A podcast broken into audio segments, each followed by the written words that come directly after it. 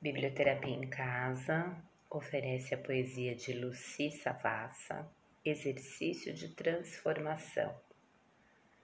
Sentar à sombra de uma árvore, com os pés descalços e as mãos abertas. Fechar os olhos, agarrar o solo, tornar-se tronco, as cicatrizes expostas, a casca densa, nada mais te abala, robusta coberta de vida. Em seguida, estender o corpo e atingir a copa verde e fresca sob o céu. Flutuar ao vento, aceitando o passar dos dias e nunca se perder. Copa e tronco abraçados. É hora de descer até as raízes, segurar firme, alimentar-se de chão.